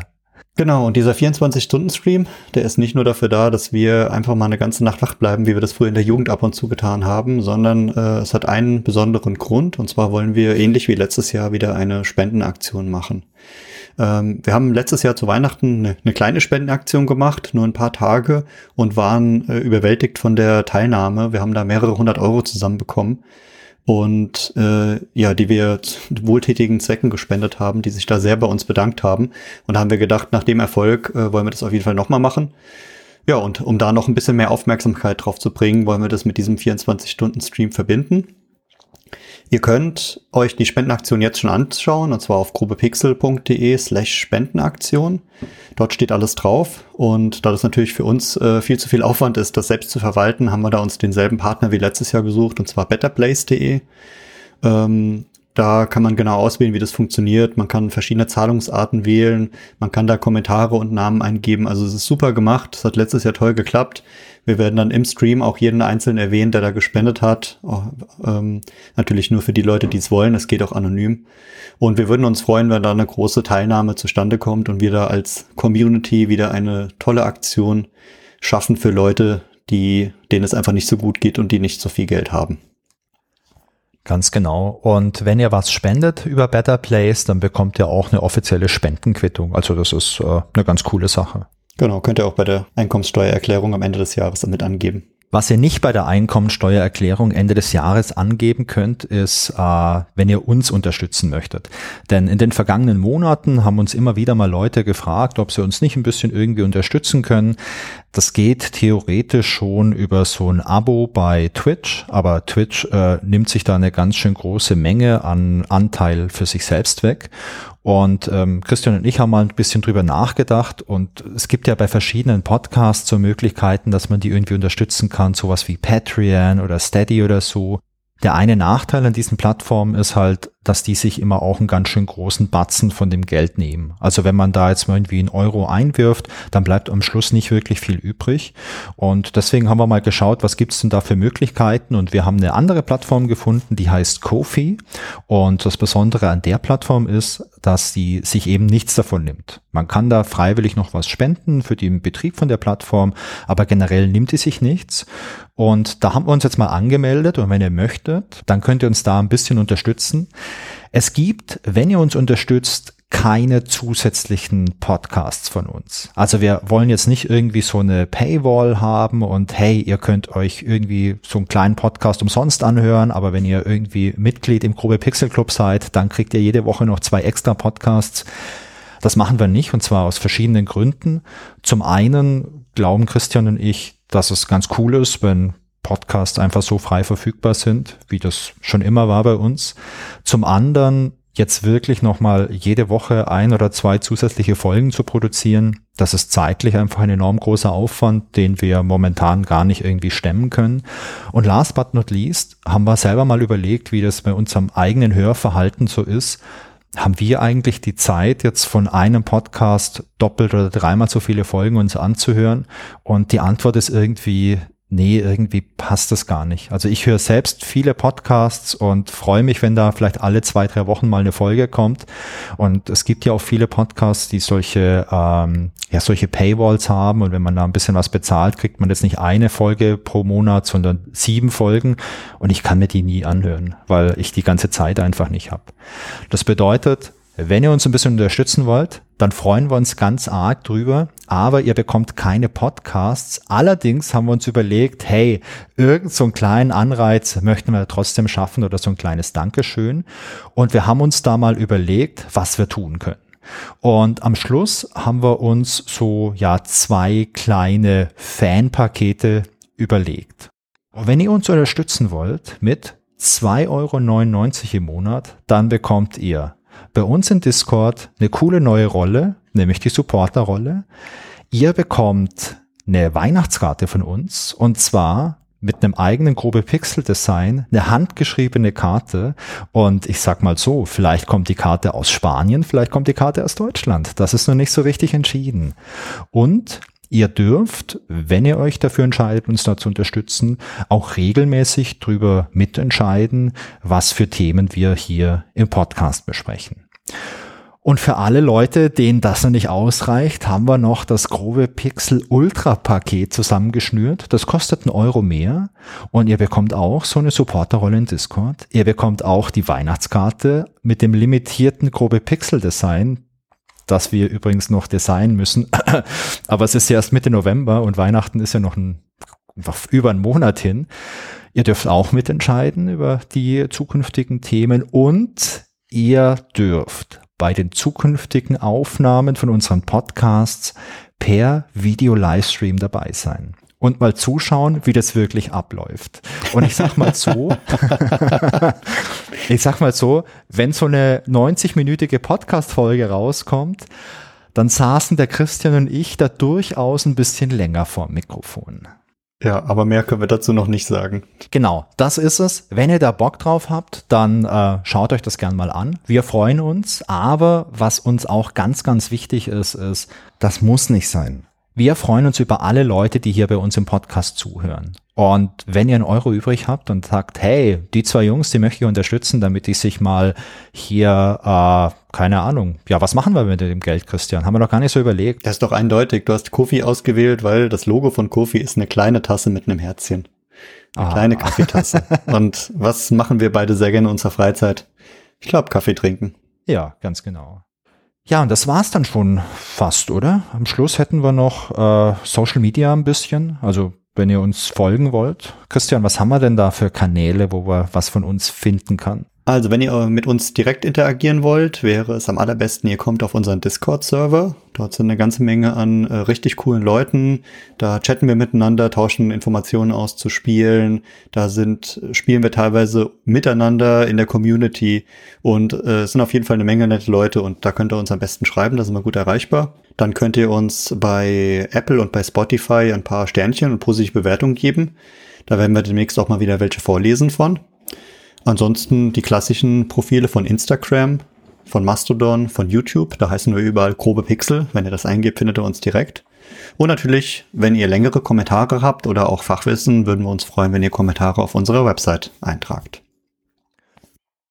Ihr könnt uns beiden auch eine E-Mail schreiben. Ihr erreicht uns unter feedback at grobepixel.de und die ganzen Links, die gibt's natürlich auch alle in den Show Notes und auf unserer Website auf grobepixel.de.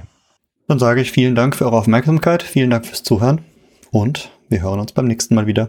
Ja, auch von meiner Seite. Vielen Dank fürs Zuhören und bis bald. Und ich hoffe, wir sehen uns alle beim 24-Stunden-Stream am 8.12.2023 ab 12 Uhr.